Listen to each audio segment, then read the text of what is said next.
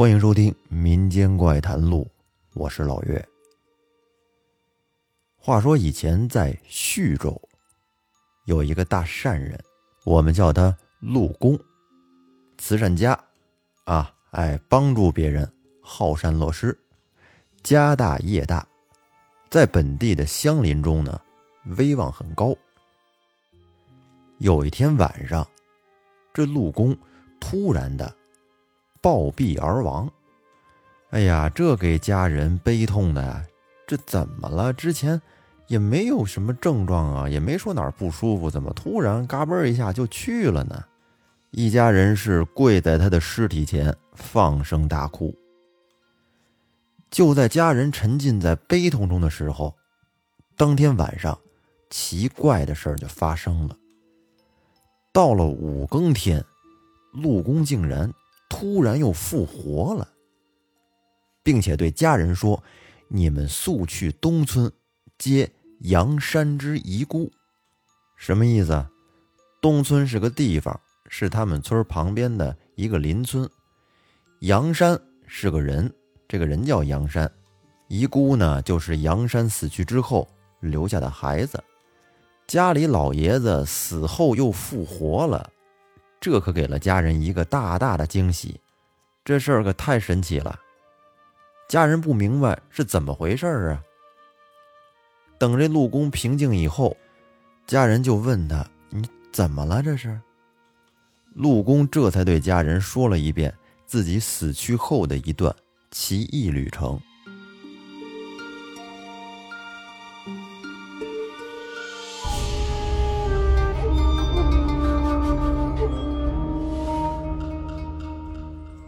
事情是这样的，天黑以后呢，陆公正在书房里面看书，看着看着，突然就觉得心神疲惫，哎呀，这犯困了，有点累，想休息一下，于是他就趴在桌子上，准备眯一会儿。可就在这个时候，突然从门外边走进来了两个身穿黄衣服的人，手里边。还拿着帖子，看着穿戴呀，像是官差。只见他们俩很客气的对陆公说：“阎王请你走一趟。”陆公一听，哟，吓一跳。难道我这已经死了吗？还没有什么感觉呀。这会儿黄衣人安慰他说：“并不是这样的，只是有些公事。”需要你去那边帮忙协助一下，所以呢，我们过来请你和我们走一趟，还希望你不要太害怕，把心放在肚子里。陆公心想：哎呦，这都要跟他们走一趟了，能不害怕吗？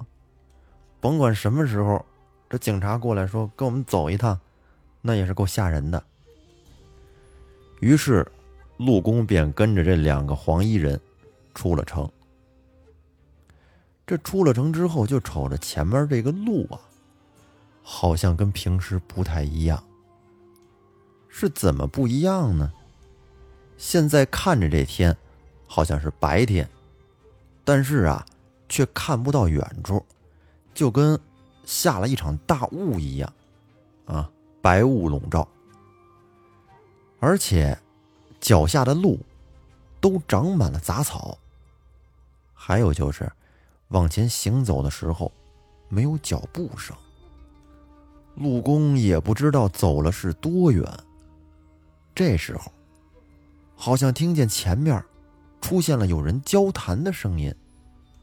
陆公瞪大了眼睛往前一瞧，果然看见一座城池出现在了眼前，很大很大，宽广应该在三丈有余。城门的卫士，在查验了黄衣人的帖子之后呢，就将他们放进了城里来。进来之后，陆公就看到里面有很多的人了，而且他们都带着刑具，垂头丧气的，仿佛是十分伤心的样子。而且有的人呢，非常的恐怖，他们竟然用手。拿着自己的残肢，还有头颅，被一队官差也不知道是押往什么地方。陆公看了这场景，好害怕，紧跟在黄衣人的身后。他们往前走了不大一会儿，便来到了一座宫殿的门口。这会儿，黄衣人跟陆公交代道：“说你站在这儿，千万不要四处走动，我进去呢，通报一下，然后再来接引你。”于是黄衣人就走了进去，陆公则站在殿外边。不一会儿，只见远处来了一队囚犯，被官差押送着就走了过来。这陆公就跟那儿瞧，哎，就只见这些囚犯里边，有一个人怎么这么眼熟啊？好像是他之前去世了半年的一个朋友。而这个人呢，在队伍里边恰巧也看见了他。当他经过陆公身边的时候，这个友人突然就问他：“哎，老陆，你怎么也在这儿啊？”陆公刚想回答他，这时候突然从旁边走过来一个官差，手里提着鞭子，走到跟前一鞭子就打了下来，并且大喝道：“说什么人？”竟敢在此禁地到处游走，这下给陆公吓得低着头不敢言语了。而那官差过来就要拿他，正当俩人拉扯的时候呢，只见黄衣人从大殿里边跑了出来，对那官差说：“这是阎罗王从阳间请来的担保人，不能这么无理对待。”那官差见状。方才气哼哼的走了。陆公就问那黄衣人，说：“这些囚犯这是去什么地方啊？”黄衣人对他说：“这些人，都是在阳间的时候借了别人的钱，有钱的时候却故意找借口不还给债主的罪人，他们要前往剜心地狱受刑。”哦。陆公这才想起来，他去世的那个朋友还欠自己二十两纹银没有还呢。原来是因为这事儿啊！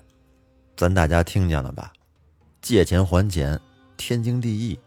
要是赖账不还，反正以后不怎么好。一会儿，黄衣人将陆公带到大殿，这会儿就见大殿上面坐着一个王者。这个人长得又高又大，高约一丈有余，相貌威严，不怒自威，啊，黑不溜秋，大胡子。邓公一看，这肯定就是阎王了，赶紧拜倒在地，连话都不敢说了。阎王让他起身，不用行礼，并且赐给了他一个座。陆公谢过阎王。阎王就对陆公说：“我听闻你是位大善人，此番招你前来，确实是有一事商讨，还希望你能尽力相助。”邓公说：“阎王爷爷，您有什么旨意，我一定奉行。”阎王笑了，说：“这事儿啊，因善始而起，也应因善始而终。”原来在陆公他们住的这个地方旁边的村子，有一户人家，户主呢叫段阳山，家中非常的贫困，只有两口人，就是他跟他四岁的儿子相依为命。月初的时候呢，段阳山为了救落水的孕妇，溺水而亡。他的魂魄到了阴间以后，因为思念他的孩子。念其年幼，终日的哭泣，也不肯投胎。这阎王就心软了，念他英勇无畏，舍己救人，于是就问他怎么样才能安心的去投胎呢？这杨山说：“去投胎可以，但是呢，需要保我幼子衣食无忧，入学识字，需要有保人作保，我这才能放心的去。”阎王又问：“那么你需要何人作保呢？”杨山说：“西村的陆公可以作保，这是个大善人。”阎王把前后的事情经过一说，陆公听完，也为杨山的行为非常感动，于是跪在地上说：“愿意作保，将承担杨山幼子成家立业前的一切开销费用。”阎王听完了之后大喜呀，又把杨山的魂魄招了来，杨山当面给陆公磕了几个头，陆公。便借了一张纸、一支笔，写了宝书。杨山这才肯放心的前往转轮殿投胎。然后阎王呢，又令鬼差把陆公送回到阳间，并且对陆公说：“这些善事儿不白做，都将为你增加寿命。还请你回去以后，多多的教导别人，多行善事。”治恶念。